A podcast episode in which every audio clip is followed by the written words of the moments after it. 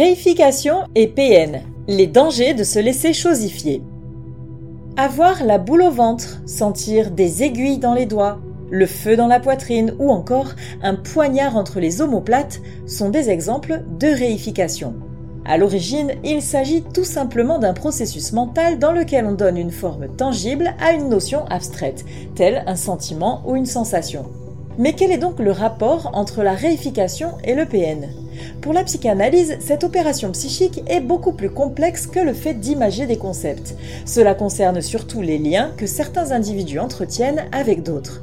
Ainsi, voyons comment un sujet atteint du trouble de la personnalité narcissique réifie sa proie et quels effets nocifs ce mécanisme de chosification provoque sur elle.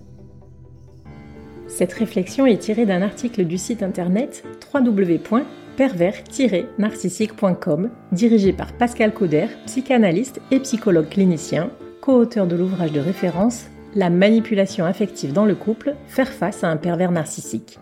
Depuis plus de 30 ans, Pascal Couder et son équipe de thérapeutes spécialistes des questions autour de la manipulation sentimentale prennent en charge les victimes de PN francophones partout dans le monde grâce à la vidéoconsultation. Rendez-vous sur pervers-narcissique.com pour accéder gratuitement à une multitude de ressources précieuses. Que signifie réifier selon la psychanalyse?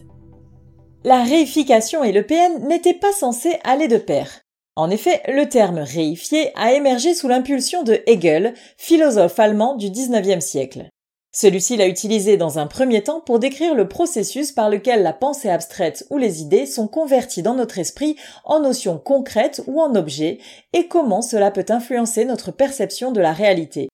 La chosification permettait essentiellement de sortir du champ immatériel et conceptuel pour entrer dans une certaine tangibilité sur laquelle il est plus facile d'agir. Plus tard, le terme a été adopté et développé dans le cadre de la psychologie pour désigner des phénomènes tels que la déshumanisation et la transformation des individus en objets, aspect qui prend tout son sens dans l'étude des stratégies perverses des narcissiques pathologiques. Le mot dérive du latin res, qui signifie une chose ou un objet, et du préfixe ifier, c'est-à-dire faire devenir. Le tout signifie donc littéralement rendre chose. Réifier, objectifier, instrumentaliser, quelle différence? La réification, l'objectification et l'instrumentalisation ne sont pas strictement synonymes, même si leur emploi indifférencié est courant. Voici quelques éléments de compréhension pour appréhender chacune de ces notions avec davantage de justesse. La réification de l'individu à la chose. Comme nous l'avons vu plus haut, il y a avec le mécanisme de réification une dimension déshumanisante. La personne est privée de son statut d'être humain, ce qui renie par la même occasion ses besoins, ses émotions et ses droits. Dans le cas de la manipulation sentimentale, la proie réifiée devient une source de gratification pour le manipulateur. Ce n'est donc plus une fin en soi, au sens de la philosophie kantienne, mais un objet dont on peut disposer comme bon nous semble.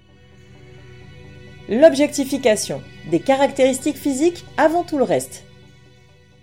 Dans la théorie de l'objectification développée par Barbara Fredrickson et Tommy Ann Roberts, la personne s'efface derrière ses caractéristiques physiques, en particulier dans un contexte sexuel.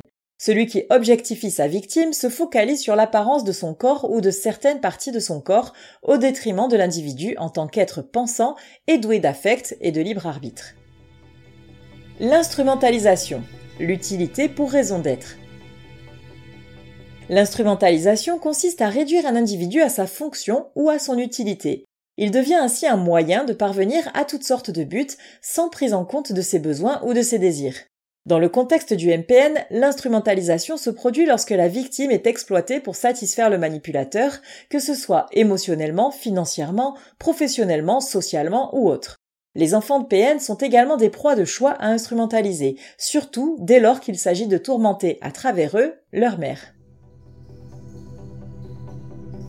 La réification dans le contexte du MPN. Dans la lignée de la philosophie hegelienne, la réification découle de la notion de reconnaissance d'autrui. Il ne s'agit pas ici d'une envie d'être admiré ou approuvé, mais bien d'être admis en tant qu'être conscient et autonome, capable de vouloir et de choisir. En effet, nier la volonté de quelqu'un, c'est lui supprimer son statut d'être humain libre. Si l'on y regarde de plus près, c'est finalement quelque chose d'assez banal, voire une norme de société actuelle. À chaque fois que l'on rejette votre décision ou que l'on vous soumet un conseil sur ce que vous auriez dû faire, on vous réifie momentanément. On suppose que votre liberté d'opinion n'a aucune prééminence sur celle de votre interlocuteur. Or, en notant le pouvoir d'autodétermination, cette négation de conscience équivaut à sortir quelqu'un du règne des personnes pour le ranger dans le règne des choses, pour reprendre l'expression de Kant. Ainsi, une chose n'a plus de dignité, c'est-à-dire de valeur inconditionnelle. Elle a en revanche un prix et octroie à son possesseur le loisir d'en disposer comme bon lui semble. Voilà donc pourquoi les pervers narcissiques s'emploient à chosifier leur proie. Par définition, une conscience ne peut jamais être une propriété.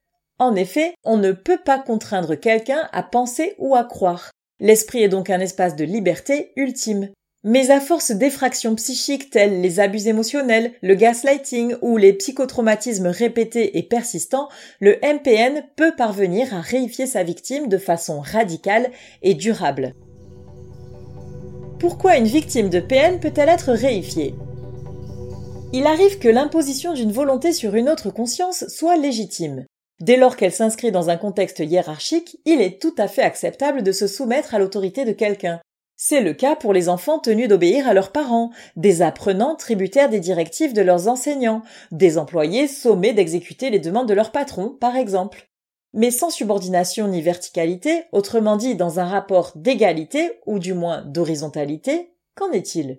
On entre dans le champ de la perception de soi-même et de l'autre.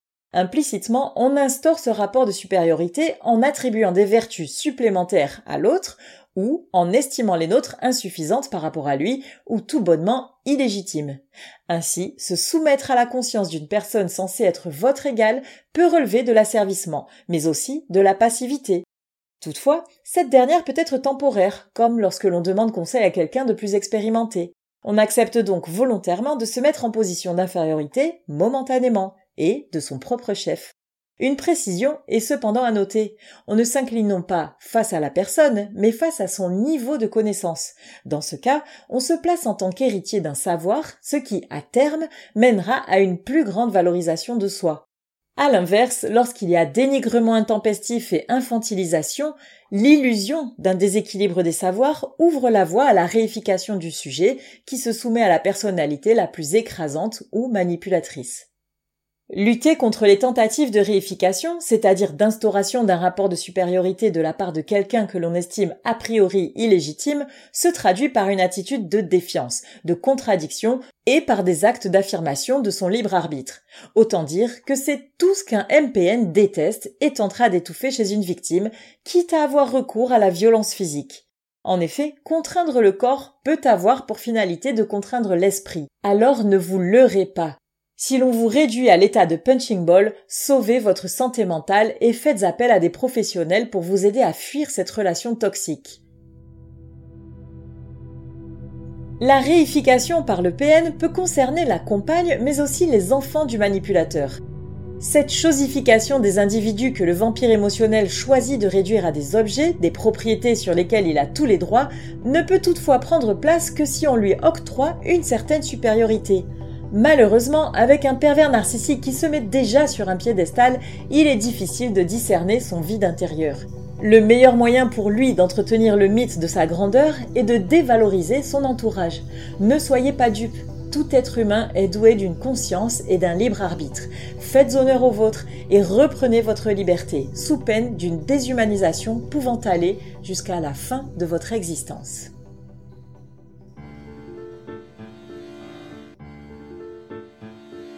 N'hésitez pas à vous faire accompagner par des thérapeutes spécialistes des questions de la perversité narcissique.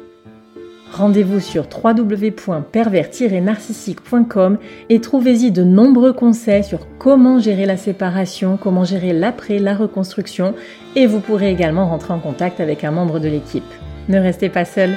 Merci d'avoir écouté ce podcast. Rendez-vous très prochainement pour un nouvel épisode. N'hésitez pas à vous abonner pour ne rien manquer des prochaines publications. À très bientôt.